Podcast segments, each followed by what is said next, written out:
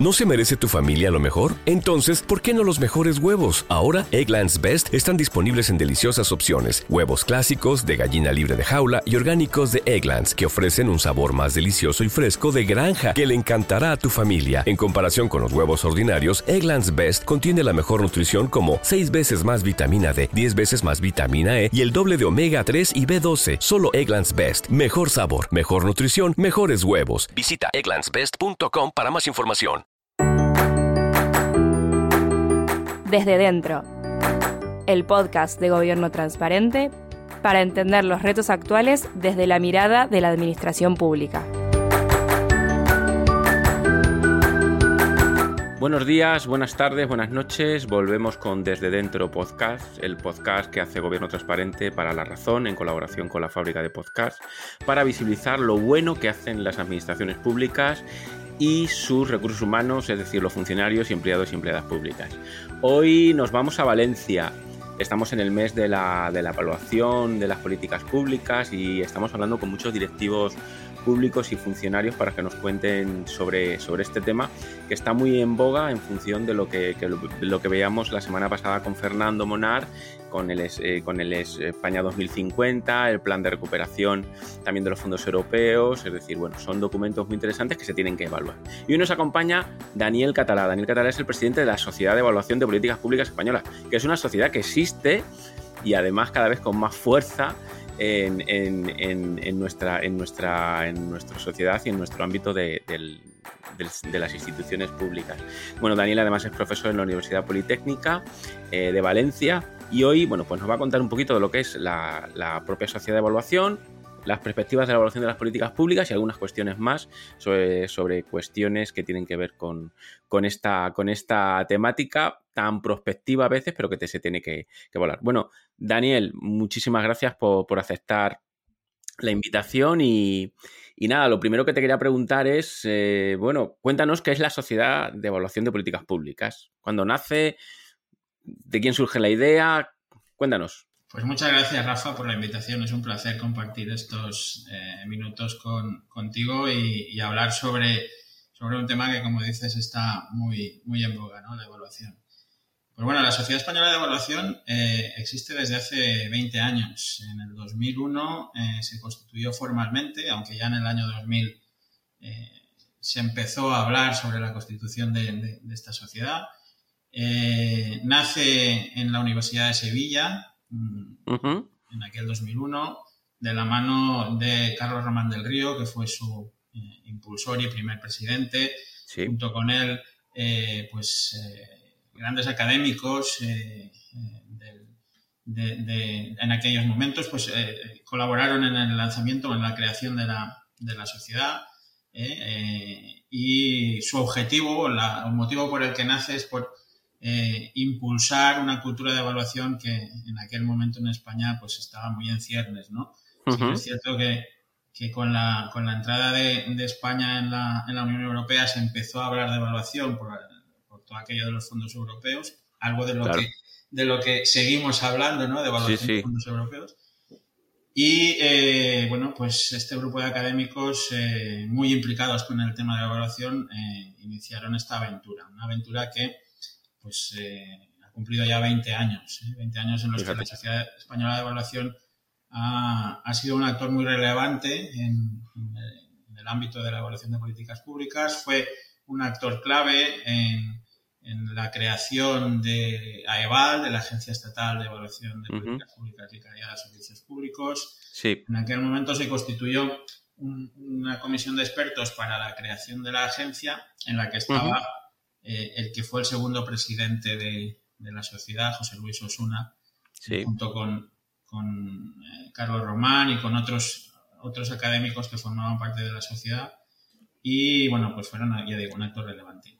Eh, desde entonces la sociedad no ha dejado de hacer actividades, la más importante, la conferencia bianual de sí. de políticas públicas, que, que va por la edición número 12 para el año que viene. Wow.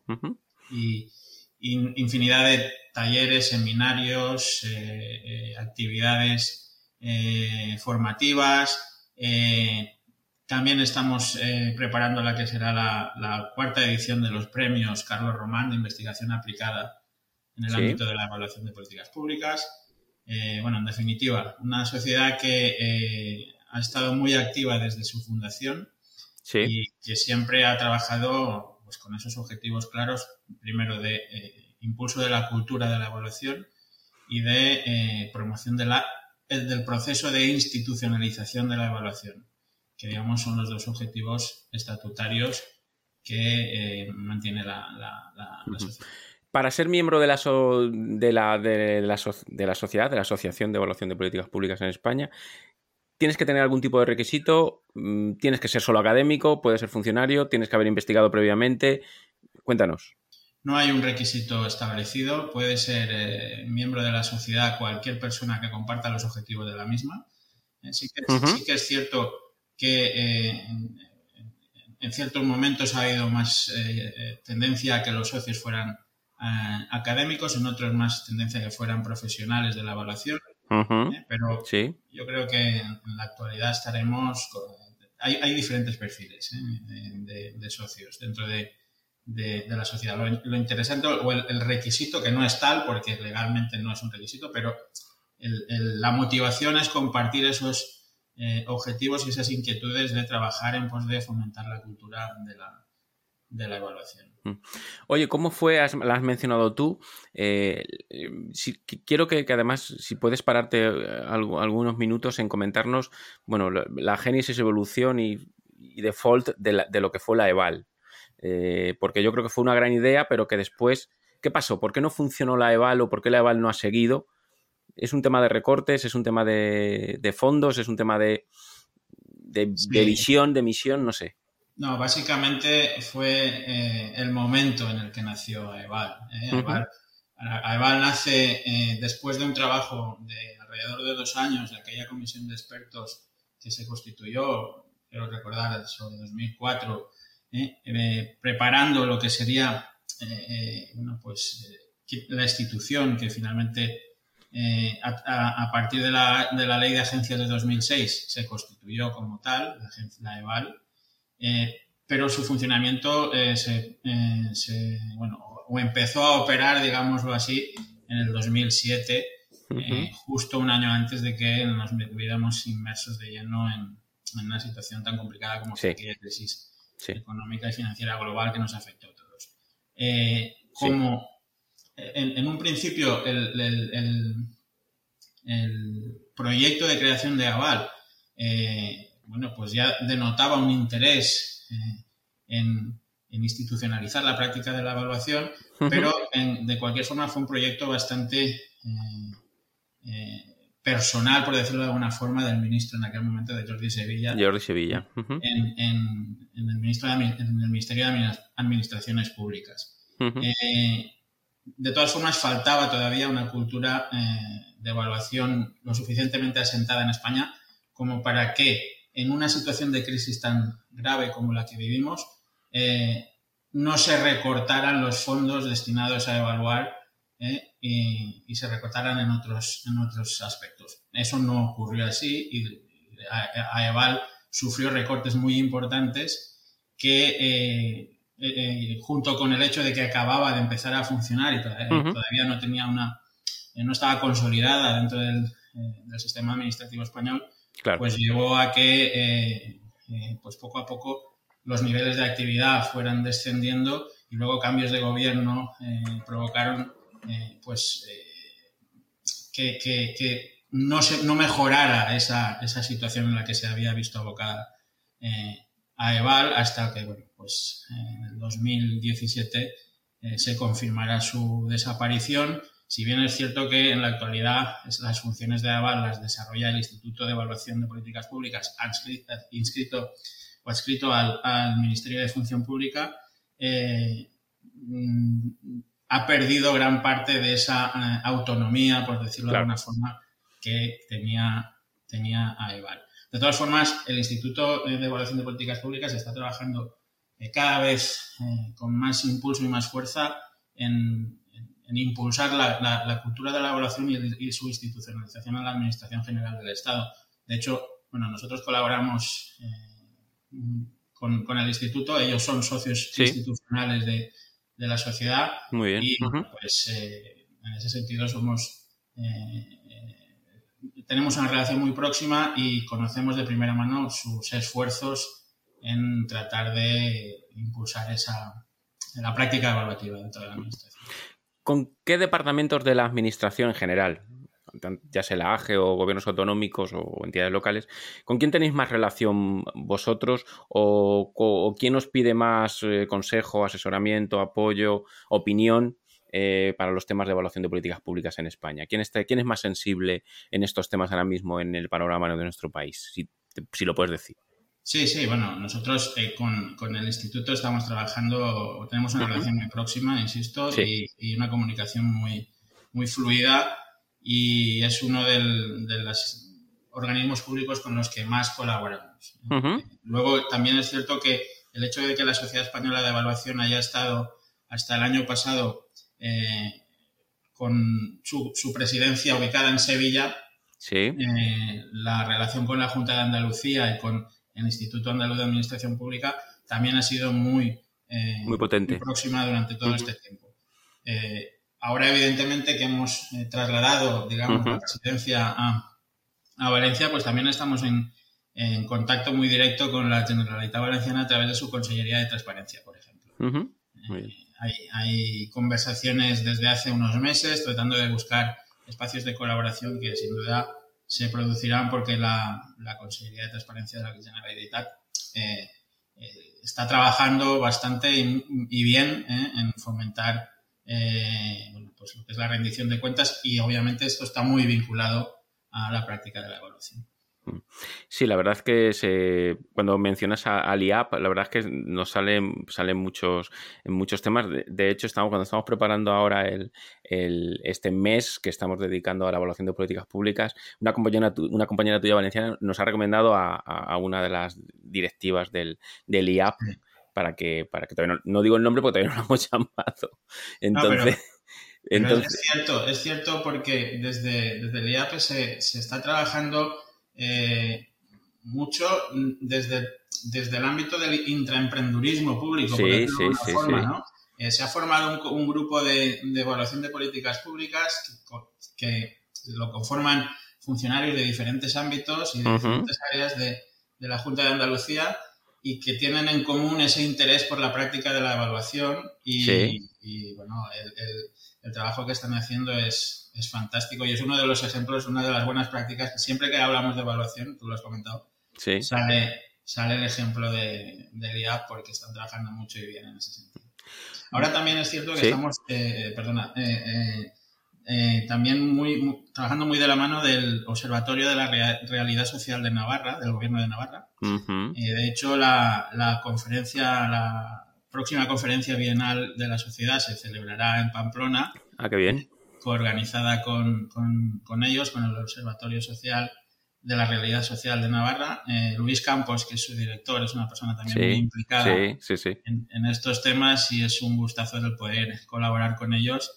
Eh, y aprovecho para meter un poco la cuña, ¿no? La, conferencia, la conferencia será en junio del 2022. Eh, Bien. 2 y 3 de junio del 2022 en Pamplona. Esperemos ya que con toda la normalidad sí, sí, eh, sí. Que, podamos tener después de, haber estado, supongo que estaremos todos vacunados en ese momento y, podemos, podremos disfrutar de un acto presencial en la línea de lo que estamos acostumbrados antes de la pandemia. va a ser muy interesante, ya, os lo avanzo, va a ser muy interesante. es decir, que eh, en el año 2021 tenéis, hay, no, es, no hay bienal, lógicamente, porque hicisteis en el 20, que fue en Valencia, y vais el 22 a, a Pamplona. Nosotros que profesionalmente hemos trabajado el equipo con, el gobierno de Navarra en un tema de gobierno abierto, la verdad es que mm, es un gustazo trabajar con los navarros, pues son súper serios y además tienen muy en el ADN, incluso, bueno, no puedo desvelar todavía cuestiones del trabajo, pero sí puedo contar que la participación, por ejemplo, de, los empleados y empleadas públicas ha sido brutal en este tema, que no es un tema muy mediático y tal, y han participado muy bien, como se puede ver en el, en el, en el propio en el propio eh, repositorio del proceso eh, de participación del Plan de Gobierno Abierto de Navarra. Y, la verdad, y la verdad es que mm, es un gustazo trabajar en, Navarra porque tiene mucha sensibilidad en estos temas de mejorar la administración con todos los que al final es de lo que, de lo, de lo, de lo, de lo que se trata. Entonces, 2022, ¿en qué mes más o menos será? ¿Eso lo tenéis ya fijado? Sí, sí, 2 y 3 de junio. 2 y 3 de junio, es decir, que justamente dentro de un añito, Dios mediante, y todos vacunados estaremos. Pues está, está muy bien. Tengo que reconocer que nosotros, parte del equipo, que os sigues, que os seguía a la, Sociedad Española de Evaluación de Políticas Públicas. Casi nos acercamos a Valencia el año pasado, pero bueno, entre unas cosas y otras, temas de curro, no pudimos. Pero tenías un programa, tenías un programa brutal. Eh, fíjate, ya llevamos 14 minutos. Vamos a seguir avanzando. Una cosa que, queremos, que no, que no, queremos olvidarlo, estamos hablando de evaluación de políticas públicas en este mes de, junio, desde dentro podcast, que hacemos con la razón y la fábrica de podcast. Bien. ¿Cómo es el profesional de la evaluación de políticas públicas en España? ¿Hay un perfil?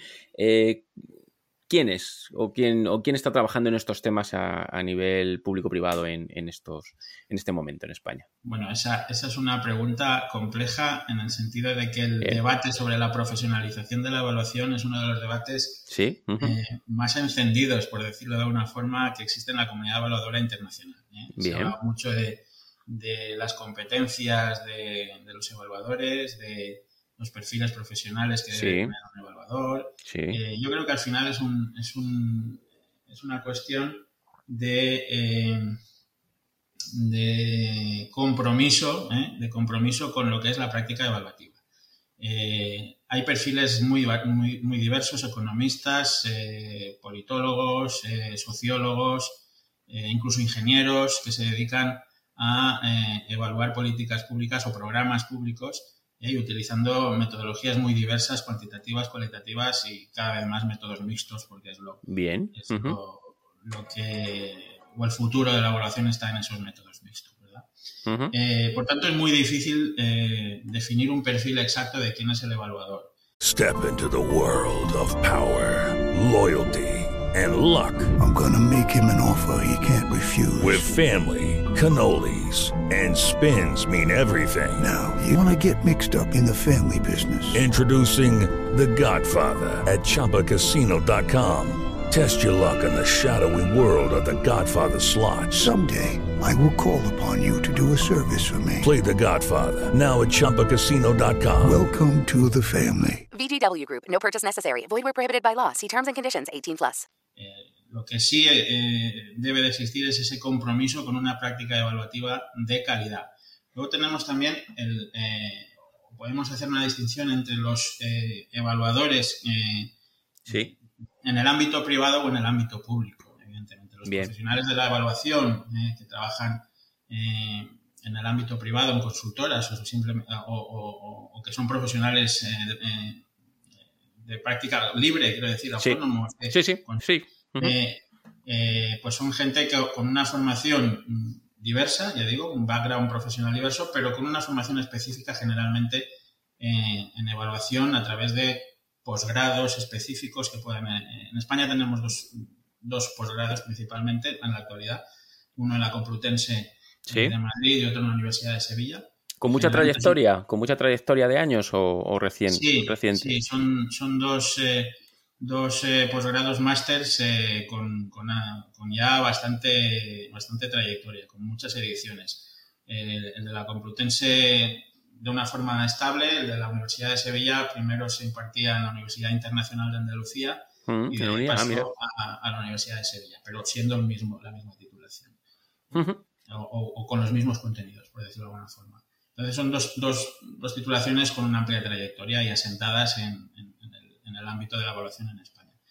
Eh, por tanto, son lo que te decía, los profesionales en el ámbito privado son gente con diferente eh, formación, economistas, politólogos, sociólogos, incluso ingenieros, etcétera, con una formación luego específica eh, en, la evaluación de programas y políticas públicas.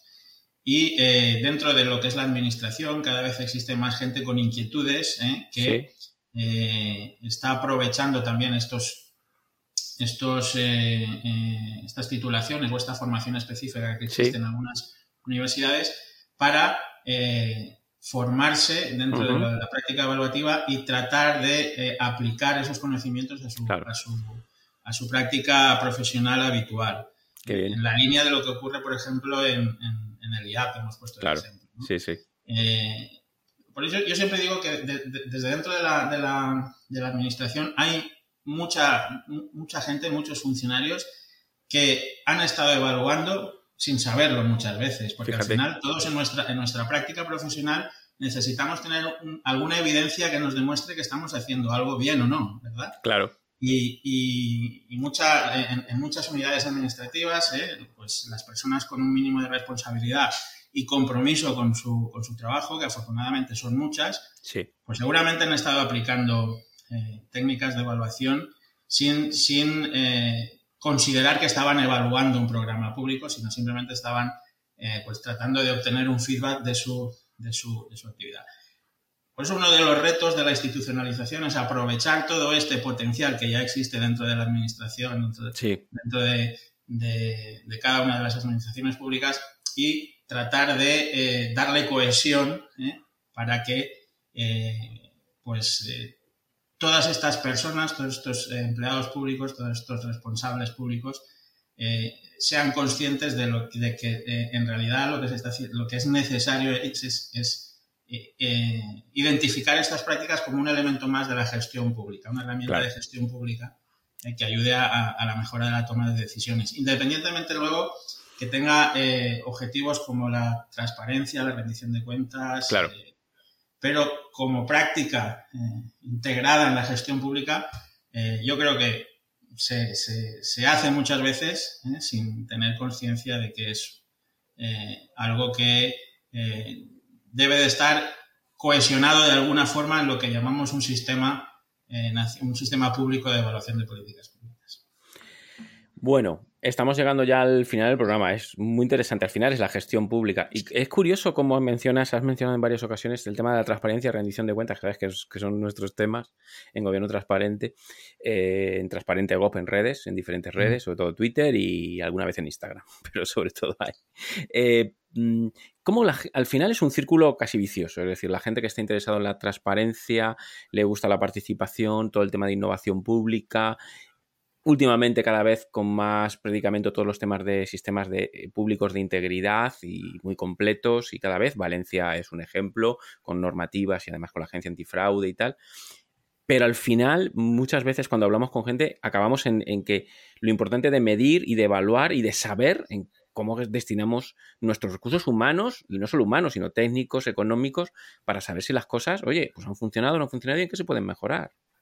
Efectivamente, es que, es que esa, esa es la clave. Yo siempre pongo de ejemplo, yo antes de, entrar en la universidad estuve 15 años trabajando en, la empresa privada, en control de calidad.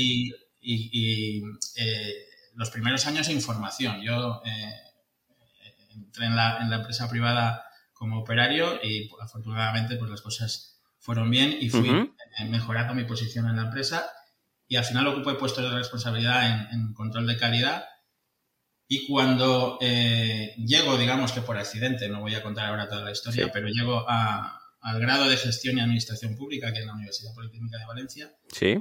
Y empiezo a comprobar que eh, esas prácticas de medición tan habituales eh, en, el sector privado, y estoy hablando a nivel de, control de calidad, que son procesos y productos. Mm. Sí, sí. No, no, no, no, se aplicaban como tal, no se aplican como tal, o no están integrada sistemáticamente como tal en la gestión pública, pues eh, de ahí nació ese interés por, la práctica de la evaluación, porque creo que es fundamental ¿eh? para conseguir eh, bueno, pues tomar decisiones fundamentadas, hacer un uso racional de los recursos y sobre todo ser transparentes, y vuelve a aparecer la palabra, claro. y, con, con la ciudadanía, que al final son a los que debemos rendir cuentas desde la función pública, sin ninguna duda. Totalmente. Vamos a las dos últimas preguntas o los dos últimos temas. Uno es, hemos visto documentos de rendición de cuentas de cómo el España cumple, que la primera vez que se hablaba de rendición de cuentas y el presidente Pedro Sánchez lo hizo a nivel de, rendición, en este caso, del pacto de, coalición de gobierno, que tuvimos a Cristina Monge que nos estuvo explicando y, la verdad es que ha sido un tema fundamental y que parece ser que va a evolucionar hemos sido alguna vez críticos porque ha habido una perspectiva muy, muy académica, pero bueno, había que arrancar de alguna manera, que yo creo que es también lo importante, ¿no? Hay que ser también justos. Pero, tenemos todo el tema, todo el tema de los PERT, de los, del plan de recuperación de los fondos europeos, el, un documento prospectivo con España 2050, es decir, se están haciendo papers en el gobierno y eso está bien, es decir, está bien. Es decir, eh, otra cosa es que a lo mejor esas oficinas, esa de prospectiva y planificación estratégica, ¿cómo se llama? A mí no recuerdo exactamente el nombre, pudiera estar a lo mejor, podría ser algo mucho más. Mm, menos, menos gobierno y a lo mejor está en el legislativo y que pudiera servir también a los parlamentos, pero bueno, eso es otro, eso, esa es otra historia. Pero tú, ¿cómo ves la evaluación, sobre todo el tema de fondos europeos? ¿Va a ser, va a ser exigente Europa con la evaluación de estos fondos, que al fin y al cabo son políticas públicas muy claras, eh, de cara al futuro en el corto, medio y largo plazo?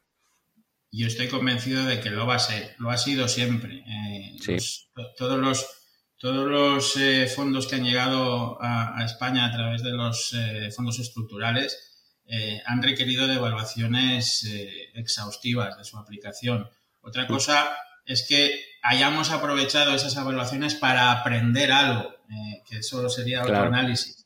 Pues eso sería otro análisis. Pero exigentes en las evaluaciones lo, lo son, lo han sido, lo son y lo serán. Y con estos de los fondos europeos todavía más. ¿eh? Además, eh, teniendo en cuenta las eh, exigencias en cuanto a estabilidad presupuestaria que, establecen desde Bruselas y todas las historias estas, pues mm. obviamente lo, van a ser. Hemos de ser capaces de aprovechar esta oportunidad, ya que lo tenemos que hacer, para aprender no solo de si estamos aplicando bien los fondos o no, sino para aprender a evaluar, ¿eh? Eh, aprender eh, sobre los procesos de evaluación en sí. yo creo que es una oportunidad fantástica para ello. Pues, hombre, viendo el, el, plan de recuperación y toda la conceptualización, ayer había una noticia de que parece ser que Europa le va a dar el visto bueno que haya dado un visto bueno oficioso a lo que presentado con las correcciones y matizaciones que se mandaron y que esto en principio va a ir muy rápido. Lo que pasa que bueno, son temas europeos y tienen que ir todos los países y tal. Hay que cumplir, hay que cumplir una serie de, pasos, pero parece ser que oficiosamente ayer salía ya que había una noticia en medios digitales en que se podía. Qué importante va a ser guardar partidas presupuestarias para la evaluación y que las evaluaciones puedan ser participativas. Nosotros hemos hecho alguna, por ejemplo, en, con grupos de desarrollo rural eh, aquí en el, en el, campo, en La Mancha, y, la verdad es que después pues te dan muchos datos y te dan muchísimas, te dan muchísimas informaciones ¿no? para, poder mejorar en qué estás destinando el destino, porque creo además en fondos europeos que, España había dejado de percibir como un 30 o 40% en, en, los últimos años, no había conseguido gastar el 30 o 40% de fondos. Efectivamente. Que es letal. Es, es, es, una, es un auténtico eh, una auténtica pena que ocurran estas cosas, ¿no? Pero has dado en, una de las claves, yo creo que es la de eh, los fondos, ¿no? Hemos de ser eh, conscientes de que la evaluación tiene un coste, pero también hemos de ser conscientes del retorno que puede significar ese coste que dediquemos a la evaluación. Sí. Y yo creo que se debe de entender casi más como una inversión, ¿no? Que como un, como un, gasto la, la evaluación. Porque al final una buena evaluación eh, eh, nos da una información potentísima. Eh, no solo porque sea una exigencia de, Europa y tengamos que, tengamos que remitirle los informes de evaluación y tal, sino para nosotros mismos, para la propia Administración española, para, para la aplicación posteriormente de fondos propios, que cuando ya no sean europeos. Bueno, es que el otro día comentando con profesionales, y vamos, y vamos a ir terminando, que me queda la última pregunta, pero decían, eh, esto que voy a decir es una opinión. A ver, que muchos de los fondos europeos se van a destinar a muchos temas de tecnología y tal, que sean muy tangibles y que se puedan invertir rápidamente, y que eso va a liberar otros fondos más de pensamiento, más propios, de cara más al futuro, es decir, si no todos los fondos europeos van a ser la panacea, pero que la aplicación de fondos europeos a determinadas cuestiones que puedan ser muy rápidas, que a lo mejor mm. es muy de hardware, por decirlo así, y en cambio van a dejar mm, para pensar más software eh, otras cuestiones de servicios públicos. Y eso puede ser interesante. Totalmente. Yo leí, un, artículo hace poco en prensa sobre que se recomendaba a a, los gobiernos eh, europeos que precisamente esos, destinar, aprovechar los fondos europeos para esos gastos corrientes, ¿no? Y que dejaran y que mm, mantuvieran los, gastos que ya o las inversiones que ya los gobiernos tienen en, cuestiones más estructurales y que esos gastos más de tipo corriente, como te decías tú, más inmediatos, fueran los que eh... Tirarán de y ese empuje también económico y que son cosas que a lo mejor son proyectos que ya estaban pensados y que estaban a punto de hacerse. Oye, pues lo vamos a hacer ahora con esto y este dinero que yo tenía para esto, pues lo voy a dejar para otra cuestión que a lo mejor tengo que hacerlo de manera más prospectiva. La última pregunta, Daniel, y ya, y ya te dejamos. En esta tarde calurosa, pues estamos grabando, aunque decimos buenos días, buenas tardes, buenas noches, en Desde Dentro Podcast, porque lo puedes escuchar cuando quieras, pero hoy, aquí en Ciudad Real estamos a 30 y, yo creo que a 31 grados, 32, una cosa brutal. Aquí en Valencia hace, hace una temperatura bastante alta también. Bueno, eh, nos habías comentado en el, en el, previo, en el previo que hacemos eh, que pasa con esta consulta sobre la ley de institucionalización de la evaluación? ¿Qué es esto? Cuéntanos. Y con esto cerramos. Sí, es, algo. Eh, es, muy importante para los objetivos, por ejemplo, de la sociedad, ¿no? Eh, no solo para la, sociedad, para la comunidad evaluadora en general y para la, la administración en general del Estado también. Y es que se ha abierto la consulta pública previa para iniciar el proceso de eh, normativo de, elaboración de la norma eh, de la ley de institucionalización de la evaluación de públicas. Esta es una demanda o una mm, inquietud de la sociedad desde hace años. Eh, a nivel autonómico, en Navarra, precisamente, en su día ya desarrolló una ley autonómica sobre evaluación. Andalucía está en proceso, lleva varios años trabajando en el tema. Sí, sí. Pero era fundamental que desde la Administración General del Estado se planteara, eh, se planteara esta iniciativa. Y el 17 de mayo se abrió esa consulta previa, está abierta hasta el 17 de junio, para eh, aportar aquellas eh, propuestas, aquellos comentarios, aquellas sugerencias de parte de cualquier mm, actor de, la sociedad civil que pueda pues, mm, plantear una serie de claves sobre lo que debe de desarrollarse eh, a través de esa, de esa ley. La Sociedad Española de Evaluación, obviamente, estamos trabajando en una propuesta que bueno, pues, eh, presentaremos en cuanto esté lista. Obviamente es una oportunidad única para, para entidades como la Sociedad Española de Evaluación, que precisamente llevamos años insistiendo en el tema de la institucionalización. Bueno, pues con esta esperemos que futura normativización de la evaluación de políticas públicas en España, que sería lo, más deseable, igual que la rendición de cuentas, que hablamos mucho de rendición de cuentas, no hay ninguna ley de rendición de cuentas. ¿Hay algún gobierno autonómico por ahí que a lo mejor se lo piensa? Ojo. Interesante, pero bueno, ya hablaremos, hablaremos un día. Daniel Catalá, presidente de la Sociedad Española de Evaluación de Políticas Públicas. Eh, bueno, nos habían recomendado hablar contigo varias personas. Yo se lo tengo que agradecer. Fíjate que hemos estado 30 más de, media hora hablando y, creo que nos dejamos cosas en el tintero que las recuperaremos en Gobierno Transparente de otra manera, sobre todo de cara a esa bienal del año que viene en, Pamplona. Y muchísimas gracias por, estar con nosotros, Daniel.